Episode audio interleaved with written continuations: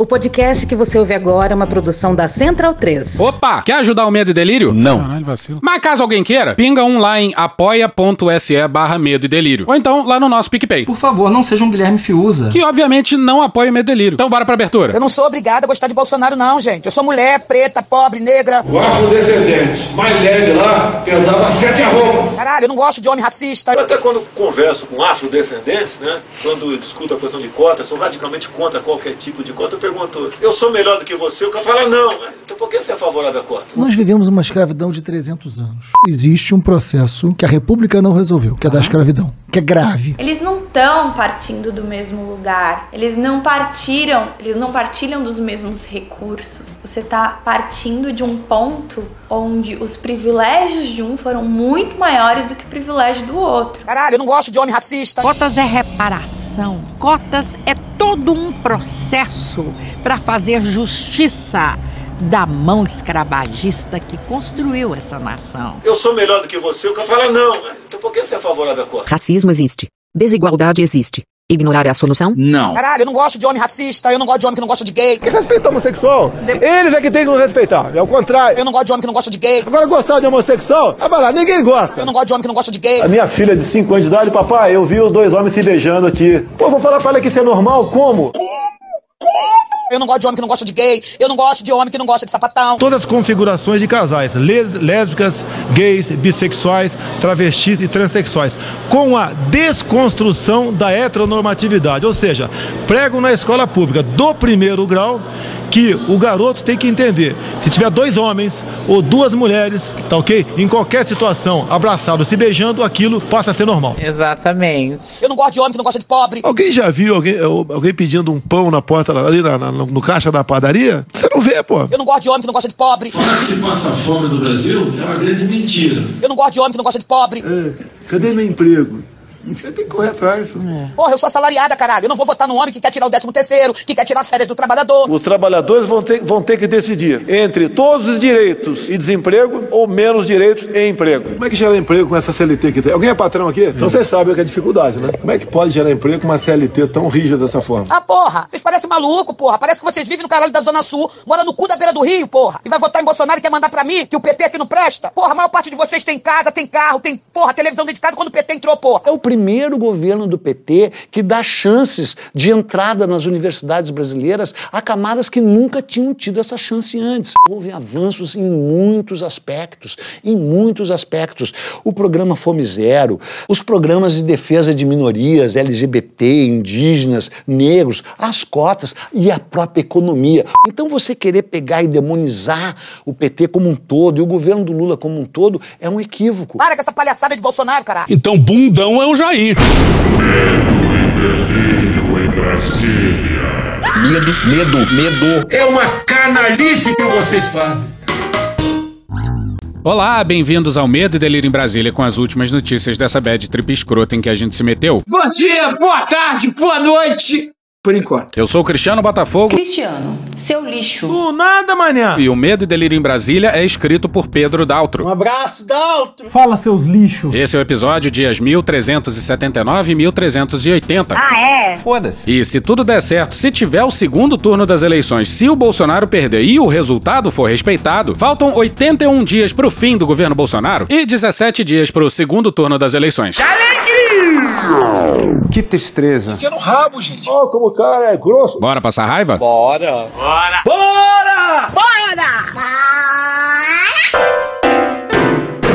Começamos o episódio fazendo uma correção. O maravilhoso à parte do último episódio Meu povo é forte, meu sotaque é lindo, não mexa comigo, que eu sou nordestino. é da Alice Carvalho e do Felipe Toca.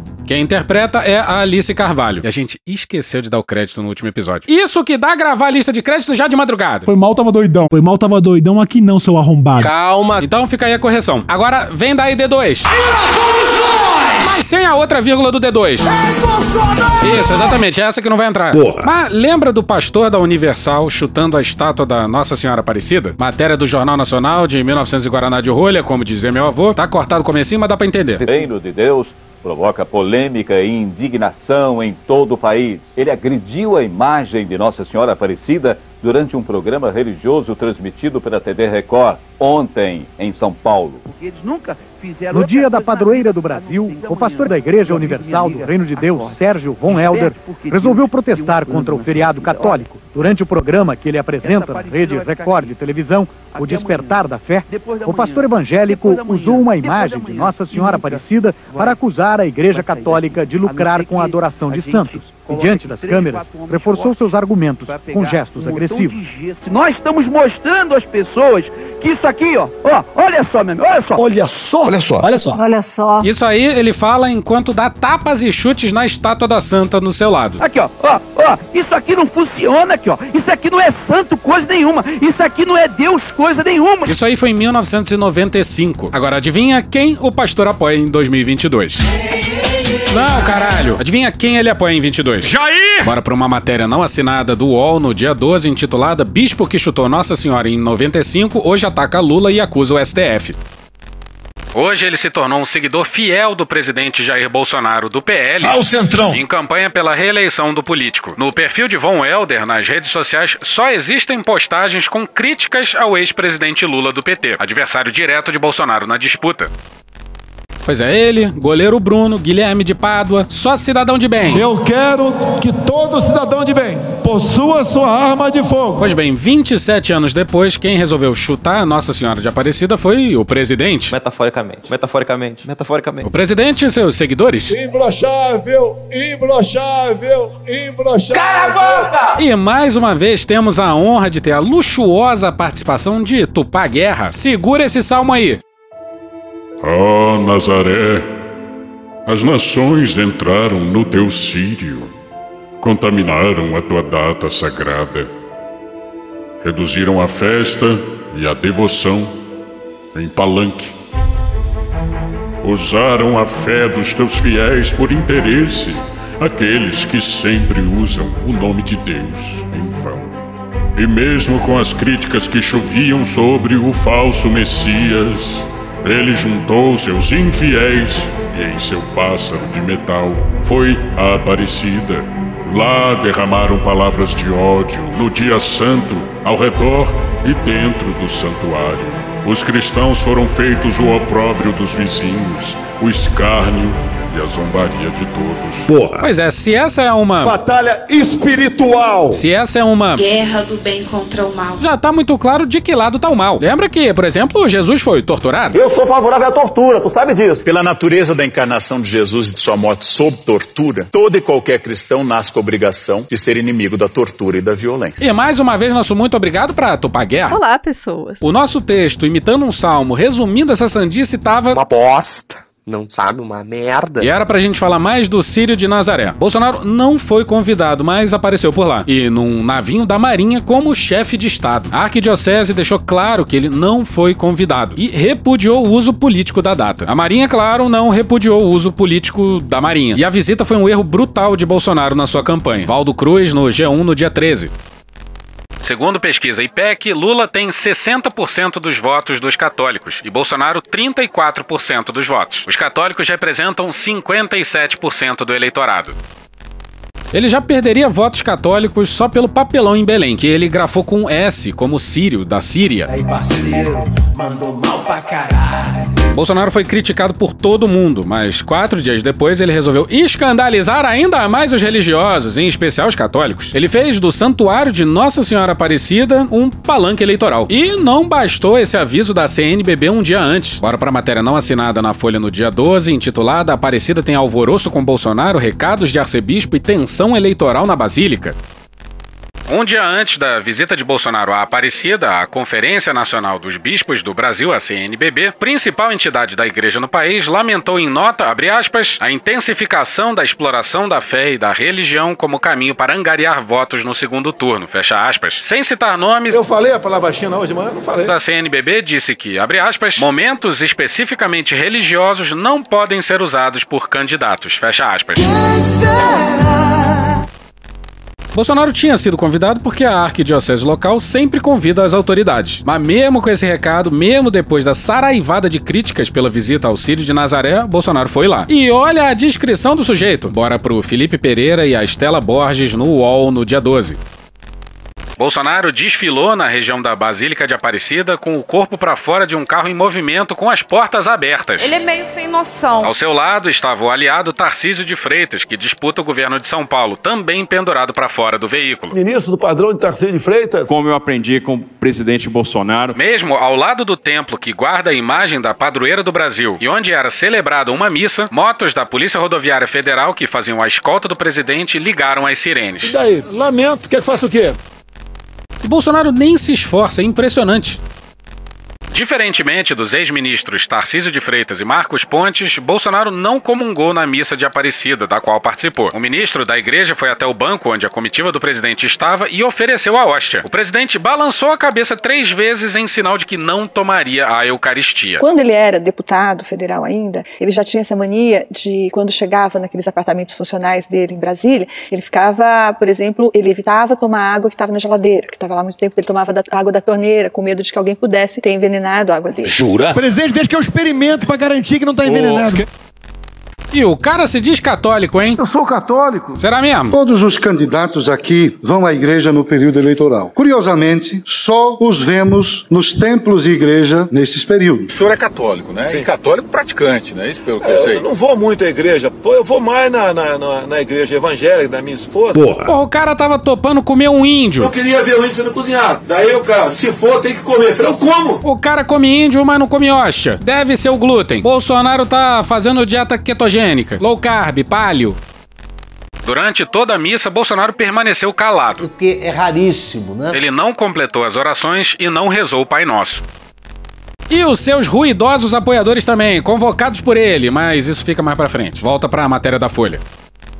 Com o tumulto, o padre Eduardo Ribeiro, que conduzia a cerimônia, pediu silêncio para iniciar a celebração. Abre aspas, silêncio na basílica, prepare o seu coração, viemos aqui para rezar, fecha aspas, afirmou. Parte do público também soltou gritos de mito na direção do presidente. Nossa Senhora gloriosa no céu, depois da cruz. E o céu é a nossa pátria definitiva. Maria venceu o dragão. Temos muitos dragões que ela vai vencer. O dragão que é o tentador, o dragão que já foi vencido a pandemia, mas temos o dragão do ódio que faz tanto mal. E o dragão da mentira, e a mentira não é de Deus, é do maligno. E o dragão do desemprego, o dragão da fome, o dragão da incredulidade. Ah, com Maria, vamos vencer o mal e vamos dar prioridade ao bem, à verdade e à justiça que o povo merece, porque tem fé e ama Nossa Senhora Aparecida. Queridos irmãos,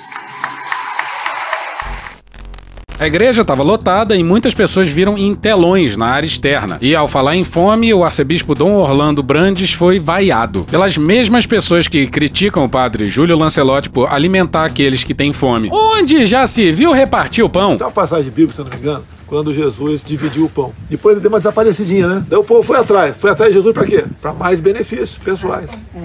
Fizeram a ligação com o PT, dando bolsa, bolsa isso, bolsa aquilo. E as vaias foram em vários momentos da fala do arcebispo. legal, mas acima de tudo, garantir que nenhuma criança passe fome e impedir que sejam impelidas a trabalhar. Precisamos lutar E o pessoal tava bebendo dentro do santuário. Não que eu tenha nada contra isso. Mas nem o ateu mais ferrenho faria uma indelicadeza dessa.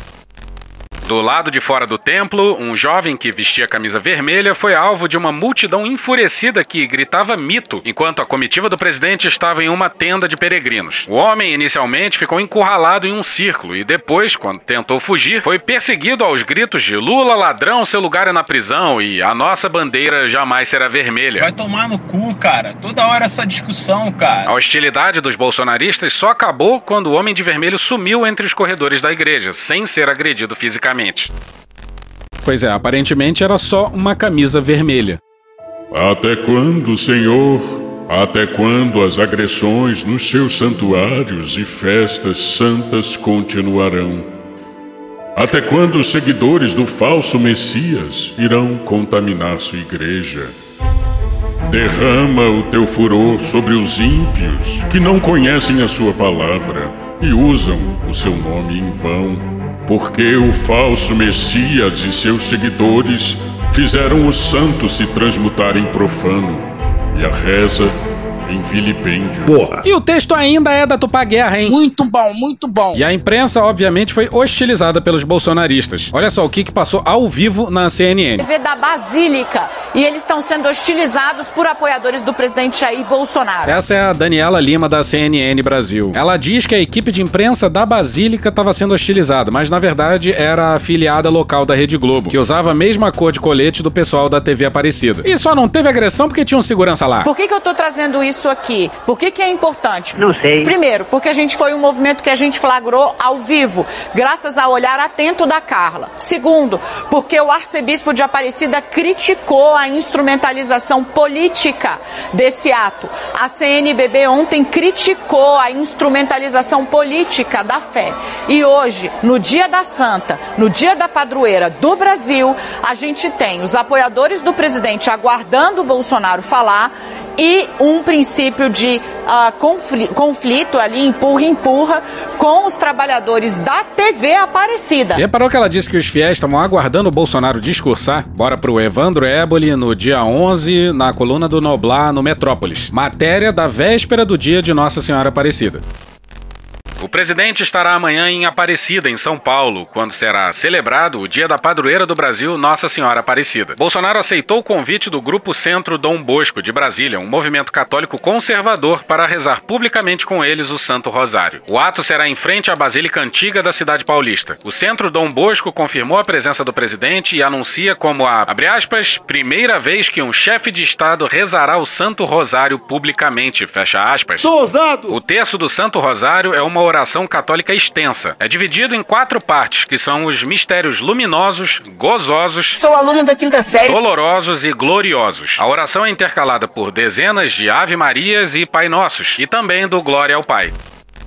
Pois é, o Bolsonaro prometeu aos fiéis que estaria lá para rezar o terço e não foi. Mas isso é, é enganar. Sabe como é que é, né? Se já pegou mal ele calado, imagina ele rezando em frente a uma basílica. E foi por causa dessa aglomeração que aconteceram as vaias, a intimidação dos jornalistas, o consumo de álcool em local religioso e por aí vai. Indecente. Se o Bolsonaro não tivesse anunciado que ia rezar por uma hora, não teria tanto bolsonarista lá. Até porque o arcebispo já tinha dito o seguinte no ano passado, olha só. Pátria amada. E para ser pátria amada, não pode ser pátria armada. Olha que legal. Essas cenas só foram testemunhadas porque os bolsonaristas aguardavam o Bolsonaro. E foi tudo uma brilhante ideia do Jair! Ele faz de tudo pra perder a eleição. E a porra do Brasil faz tudo pra ele ganhar. Porra Brasil, porra Brasil, com sinceridade, Bolsonaro reeleito é sacanagem. Eu não estou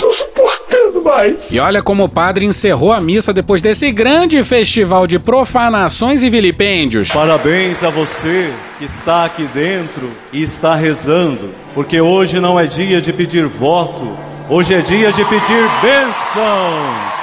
Hoje é dia de pedir bênção. Alegria! Alegria. Alegria! E repara só o grau da loucura. Guilherme Caetano no dia 12 no Globo. Uma confusão começou durante a leitura de uma carta de conscientização da importância da erradicação do trabalho infantil, transmitida de dentro da igreja para a multidão que esperava na praça do lado externo. Os tempos, né? O de menor podia trabalhar. Hoje ele pode fazer tudo menos trabalhar. Inclusive cheirar uma, um paralelepípedo de crack, sem problema nenhum. A leitura do documento faz parte de uma parceria entre o santuário, do qual a Basílica Antiga faz parte, apesar de não estar fisicamente localizada dentro do seu perímetro, e o Ministério Público do Trabalho e o Tribunal Regional do Trabalho. Cabia um desembargador discursar contra o trabalho infantil, algo que não tinha absolutamente nada a ver com a presença do Bolsonaro ali. Abre aspas, inadmissível que em pleno século XXI, um país que exporta comida para o mundo conviva com milhões de famintos, entre os quais meninos e meninas da mais tenra idade, forçados a abandonar a escola para trabalhar e poder comer. Fecha aspas, discursou o desembargador do trabalho Francisco Alberto da Mota Peixoto, vice-presidente judicial do TRT-15. Trabalhando com 9 e 10 anos de idade na fazenda, não fui prejudicado em nada. Quando alguém, um moleque de 9 e 10 anos vai trabalhar em algum lugar, tá cheio de gente aí, trabalho escravo, não sei o que, trabalho infantil. Agora, quando tá fumando um paralelepípedo de crack, ninguém fala nada. Aí os bolsonaristas se sentiram atacados e vestiram a carapuça. Por que será? Nesse momento, a multidão de apoiadores de Bolsonaro começou a vaiar a leitura, entendendo que se referia a uma crítica ao governo Bolsonaro. Eles entoaram Lula ladrão, seu lugar é na prisão, em referência a uma suposta preferência ideológica do desembargador. Pois é, crítica ao trabalho infantil. Eles acham que isso é discurso a favor do Lula. Ou seja, vocês percebem a loucura? O arcebispo tinha falado em fome e foi vaiado. Tinha falado em ódio e foi vaiado. Realmente, esse deve ser o núcleo duro do bolsonarismo mais escroto que tem no Brasil. E é muito vestir a carapuça, né? Vocês lembram da fala do arcebispo no ano passado, né? Para ser pátria amada, não pode ser pátria armada. Pois é, o deputado bolsonarista Frederico Dávila, deputado estadual por São Paulo, à época pelo PSL, hoje do PL, claro, em plena tribuna da Assembleia Legislativa de São Paulo, no dia 14 de outubro do ano passado, parece ter resumido bem o sentimento dos bolsonaristas presentes em Aparecida esse ano. Quero complementar aqui, falar pro arcebispo Dom Orlando Brandes, seu vagabundo, safado, safado da CNBB, dando recadinho pro presidente e pra população brasileira que pátria amada não é pátria armada. Pátria armada é a pátria que não se submete essa gentalha, seu safado, seu safado. Corrupção. E a sua CNBB, propaladora da teologia da libertação, você se esconde atrás da sua batina pra fazer proselitismo político. Caralho, o Bolsonaro usa a igreja evangélica o tempo todo como palanque pra proselitismo político, não? E esse Frederico apoia, até reza junto. Mas críticas ao ódio e à fome, não, aí não, aí não pode. Pra converter as pessoas de bem na sua ideologia. Caralho! É uma hipocrisia generalizada. A última coisa que vocês tomam conta é da alma e da espiritualidade das pessoas. Seu vagabundo, safado, que se submete a esse papa vagabundo também. Depois diz que eu sou grosso. A infalibilidade papal mandou lembrança? A última coisa que vocês tomam conta é do espírito e do bem-estar e do conforto da alma das pessoas. Você acha que é quem? Pra ficar usando a batina e o altar? Pra ficar fazendo proselitismo político? Deus escolheu as coisas loucas para confundir as sábias. Deus escolheu as coisas fracas para confundir as fortes. Agora a coisa vai ser mais profunda.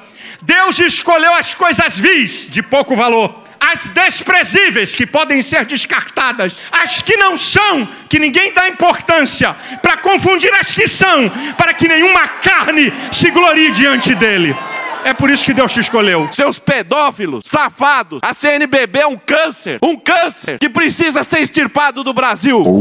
E é esse pessoal aí que denuncia perseguição de católicos na Nicarágua do Ortega. E a gente já falou aqui, o Ortega persegue qualquer oposição. E lá tem oposição católica, não é perseguição religiosa, é perseguição política. Agora você imagina o Lula ou a Dilma falando uma porra dessa. Ia ter gente se imolando ao vivo na Jovem Clã pra denunciar a cristofobia. Cristofobia. E quero abraçar aqui ao Opus Dei, ao Arautos do Evangelho. A dramatic turn of events. Que esses sim cuidam das pessoas. Caralho!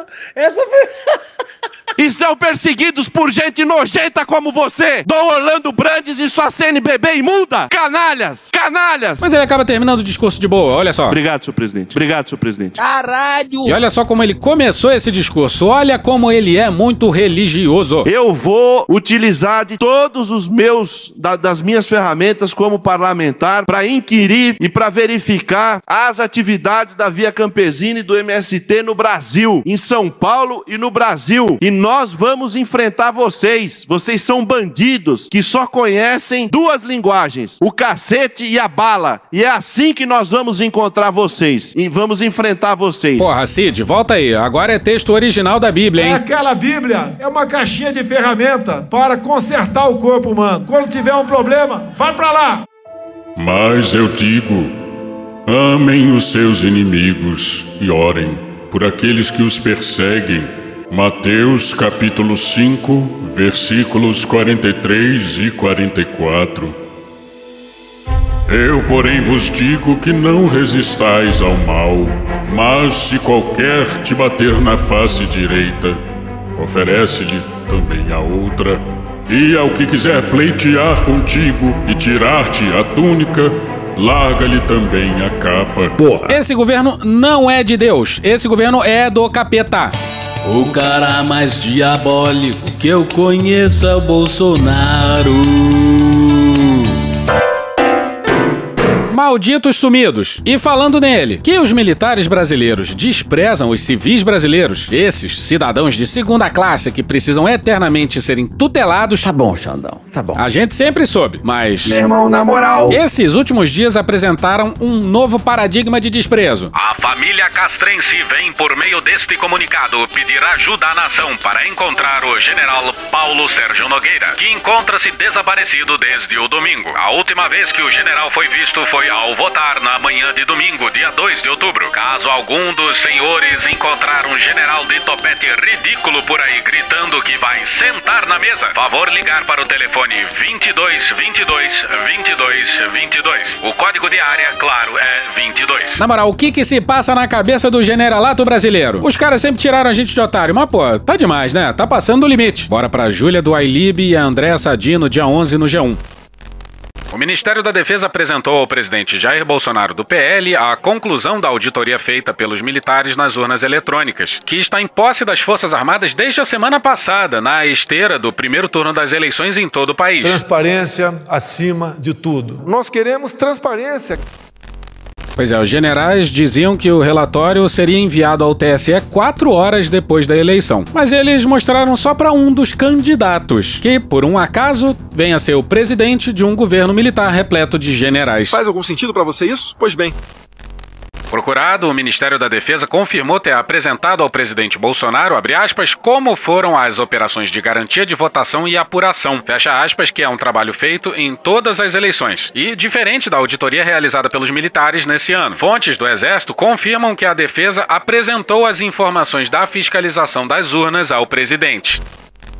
Pois é, um grande. Nem, nem, nem, que não tem, nem que tem. O Ministério da Defesa nega que tenha apresentado o relatório. Relatório esse que eles encheram a porra do saco para fazer e prometeram entregar em quatro horas depois do primeiro turno. Pois é, vai ver, ainda não tá pronto. Somar boletim de urna é muito complicado. Sarcasmo! E aqui precisamos dele. Tá passando mal. É Flávio Bolsonaro! O filho do presidente deu uma entrevista inacreditável pro Globo. A primeira frase, por exemplo, é: O presidente já está falando que se magoou alguém por algo que disse, ele está pedindo perdão. Eu aloprei, perdi a linha, lamenta. Eu dei, eu dei uma aloprada assim. Sim. Mas também teve um. Vocês estão vendo o presidente muito mais calmo, a cada dia mais preparado, com a inteligência emocional cada vez melhor. Pra mim é muito mais fácil estar do outro lado do balcão. E a política externa é privativa minha. Vocês não criam caráter. Essa é a verdade. Não vai dar certo. Tô na praia uma dessa.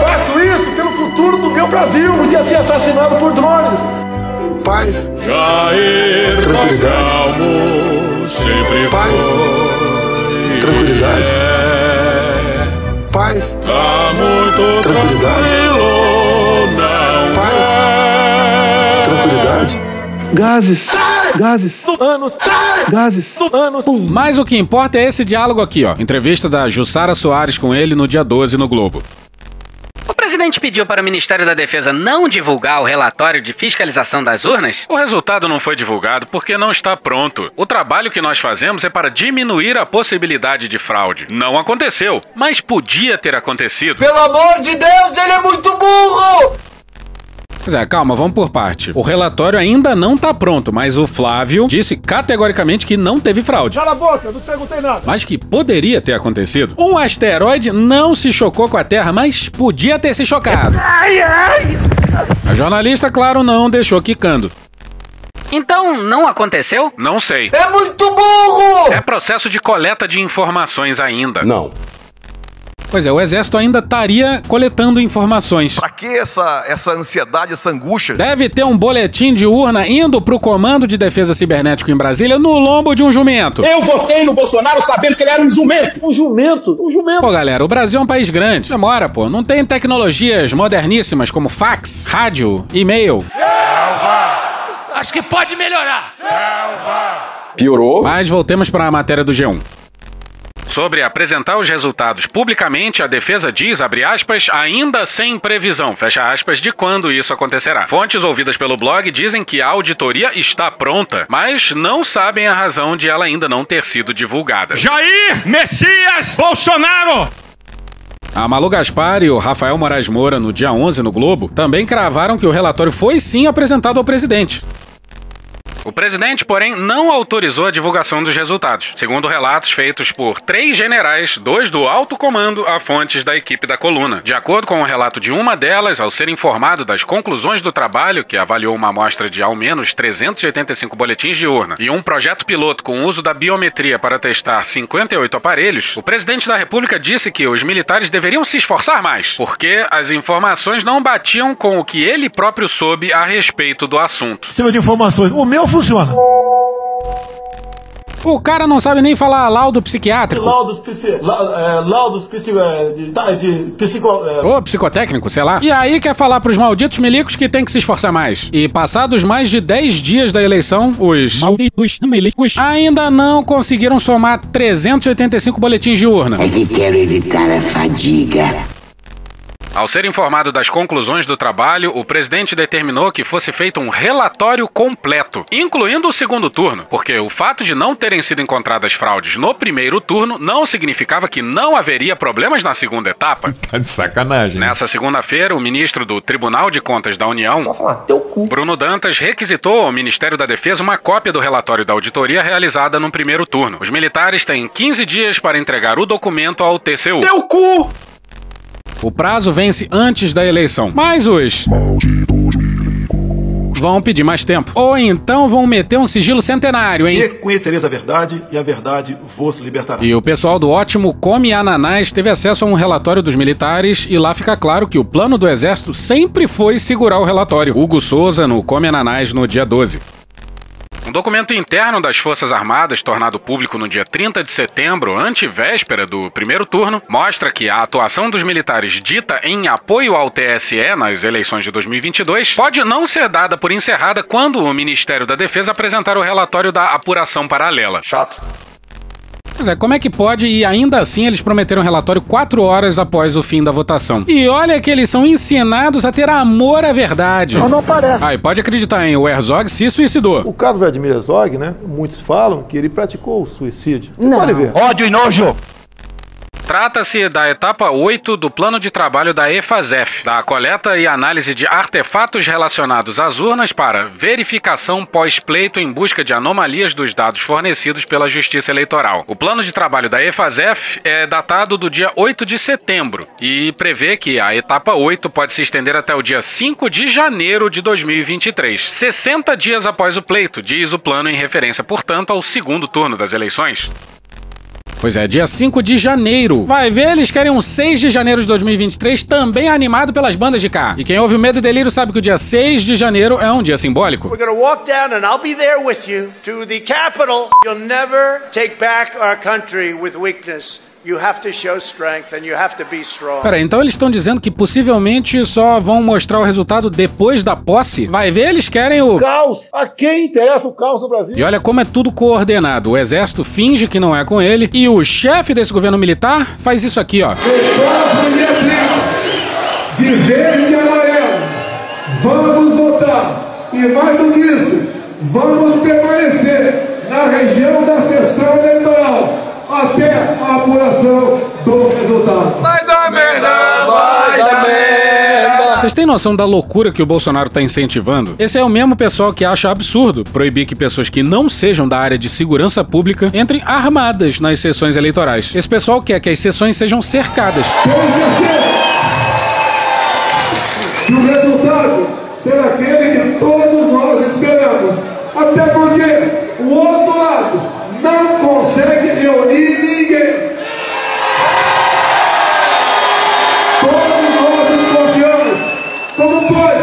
Aquele cara ter tal voto, tantos votos, se o povo Vocês viram o tamanho da galera que o Lula conseguiu reunir em Salvador? E, na moral, o que que se passa na cabeça dos generais brasileiros? Um general da ativa conduziu uma das piores gestões da pandemia no mundo. Eu não sabia nem o que era o SUS. Teve gente morrendo afogada no seco. Por que colocar um general da ativa no comando da saúde em plena pandemia, sabotando toda e qualquer forma de combate ao vírus? A gente sabe muito bem por quê, né? Diz aí, Ricardo Barros. Ele queria enfrentar o vírus, alcançar logo o pico da curva para que haja 60% da população infectada com anticorpos e aí acaba a epidemia. A gente virou pare internacional arrumando briga com todos os nossos parceiros comerciais relevantes. Dia desses, o Bolsonaro disse o seguinte do Biden: abre aspas, o peso da idade chegou mais cedo para ele, fecha aspas. Esse governo militar cospe na China. É um vírus novo, ninguém sabe se nasceu em laboratório. Os militares sabem o que é guerra química, bacteriológica e radiológica. Será que nós estamos enfrentando uma nova guerra? Qual o país que mais cresceu seu PIB? Não vou dizer para vocês. Mas eu não falei a palavra China. Não é isso que eu tô pensando. Não, peraí, eu falei a palavra China hoje, mas eu não falei. Mano, corra, rapaz. Esse governo militar cospe nos europeus. É melhor vocês nos tratarem bem, porque senão nós vamos ligar, vamos ligar o foda-se pra vocês. Esse governo militar insulta todos os vizinhos latino-americanos quase que diariamente. Para onde foi a Venezuela? Olha para onde está indo a economia da nossa Argentina. Para onde está indo o nosso Chile? Para onde está a nossa Colômbia? Esse governo militar nos apresentou os ministros mais inacreditáveis da nossa história. E, na moral, não tem como ficar pior, não tem. Hey, Daddy, what the fuck me? Teve ministro da cultura achando que era o Goebbels. Ou então não será nada. O Abraham Weintraub comandou o MEC. Eu imagino que eu coma mais couve do que esse pessoal fuma maconha. O Ernesto Araújo comandou o Itamaraty. Não se pode aceitar um lockdown do espírito humano. O Ricardo Salles comandou o meio ambiente. E passando a boiada. A Damares esteve nos direitos humanos. Aí agora a princesa do Frozen vai voltar para acordar a Bela Adormecida com um beijo gay. A gente está no quarto ministro da saúde, no quinto ministro da educação. Nesse país com números de mortes de guerra, o PCC tá comprando fuzil com nota fiscal e a milícia também. A arma tá liberada como nunca. É escancarar a questão do armamento aqui. Eu quero todo mundo armado. E mesmo assim o exército é incapaz de fazer algo que possa ser classificado como um mísero banco de dados para controlar armas e munições. Mas e daí? Os generais lamentam, eles não são coveiros. Ah, cara, quem fala de eu não sou coveiro, tá vendo? A política ambiental é uma insanidade absoluta. E de tanto lutar pela, entre várias aspas, soberania da Amazônia, os generais fazem exatamente aquilo que pode fazer com que a gente perca a soberania da floresta. A destruição desenfreada dessa mesma floresta. Se os generais não querem nenhum país invadindo a Amazônia, o primeiro passo é cuidar muito, muito bem da Amazônia. Até porque a floresta, como todo mundo sabe, vale muito mais em pé. Esse governo militar entregou o orçamento federal na mão do Lira e companhia. Isso pela mais absoluta incapacidade de gerir um país. Quarto ano de governo, eles são incapazes de fazer uma LDO minimamente séria. Planejar gastos, aparentemente, seria exigir demais, né? E aí, dezenas de bilhões são queimados em interesses paroquiais. Municipalistas, como chamaria o Lira. Tudo isso vindo de um governo militar repleto de generais. De novo, que caralho se passa na cabeça desse generalato brasileiro? Eles ganharam todas na boca do cofre. Mas que porra de plano é esse? Eles são o quê? Kamikazes? Ó, tem muita coisa caindo do roteiro, mas a gente espera abordar isso no episódio que sai amanhã, sexta-feira. Como, por exemplo, a entrevista meio mafiosa do Lira ao UOL. Aguarde por falas do Lira com trilha do poderoso chefão no fundo. Ah, e também o remake da delação do Palocci. Dessa vez pra cima do governador alagoano, rival do Lira. Não, o nome dele não é Rivaldo, ele é rival do Lira. O STJ permitiu a candidatura do ficha suja Arthur Lira em duas eleições, mas agora vai atrás do seu rival, que por acaso vem a ser aliado do Lula. Pode parecer estranho. Estranho, hein? Aí ah, também tem corrupção bilionária na Codevasf, com pontes recém-construídas caindo.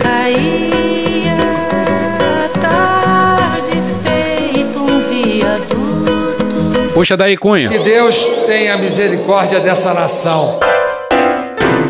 E hoje a gente fica por aqui. Esse episódio ou áudios de Professor Pasquale, Fala MR do Maurício Ricardo, CQC, Flow, Aline França, Canal Preto, Canal Meio, TV Câmara, Pânico, Eduardo Bueno, Programa do Datena, Cara Tapa, Gil Brother, Hermes e Renato, Galãs Feios, Casimiro, Thiago Santinelli, Choque de Cultura, Igor Guimarães, Rede Globo, Carla Bora, Alice Carvalho e Felipe Toca, Cauê Moura, Diogo Defante, Planet Ramp, Multishow, Jornal Nacional, Intercept Brasil, Papo de Política, TV Brasil, Jovem Pan, Vitor Camejo, Poder 360, Pesadelo na Cozinha, Efísio Cross, UOL, Itatiaia, Leandro Carnal, Tupá Guerra, Biltre, Metrópolis, Belo, SBT News, Band Jornalismo, Jornalismo TV Cultura, New York Times, Instituto Gemológico do Brasil, CNN Brasil, A12, Dom e Juan, TV Alesp, Drauzio Varela, Léo Stronda, Zé Cabaleiro, BMCBDF, Planalto, The Beatles, Antagonista, Jornal o Globo, BBC News Brasil, TV Brasil Gov, Farid, Chaves, Meteoro Brasil, Júlio Vitor, Midcast, NBC News, AFP Português, Opaí, Rede TV, Atila e Amarino, TV Câmara, Conversas Cruzadas, Francial Cruz, Estadão, Regina Roca, Chico Botelho, Globo News, TV Senado, Band News, Panorama CBN, Rádio Band News FM, Daniel Furlan, João Carvalho, Vale Bandeira, My News, Marina Elou e The Office. Thank you! Contribua com a nossa campanha de financiamento coletivo. É só procurar por Medo e Delírio em Brasília no PicPay ou ir no apoia.se barra Medo e Delírio. Porra, doação ao caralho, porra. Não tem nem dinheiro pra me comprar um jogo de videogame, moro, cara? Pingando um capilé lá, vocês ajudam a gente a manter essa bagunça aqui. Assine o nosso feed no seu agregador de podcast favorito e escreve pra gente no Twitter. A gente joga coisa também no Instagram e no YouTube. E o nosso Faz Tudo Bernardo coloca também muita coisa no Cortes Medo e Delírio no Telegram. E agora a gente também tem uma loja, loja.medo delírio em Brasília.com.br. Eu sou Cristiano Botafogo, um grande abraço e até a próxima. Bora passar a raiva junto? Bora!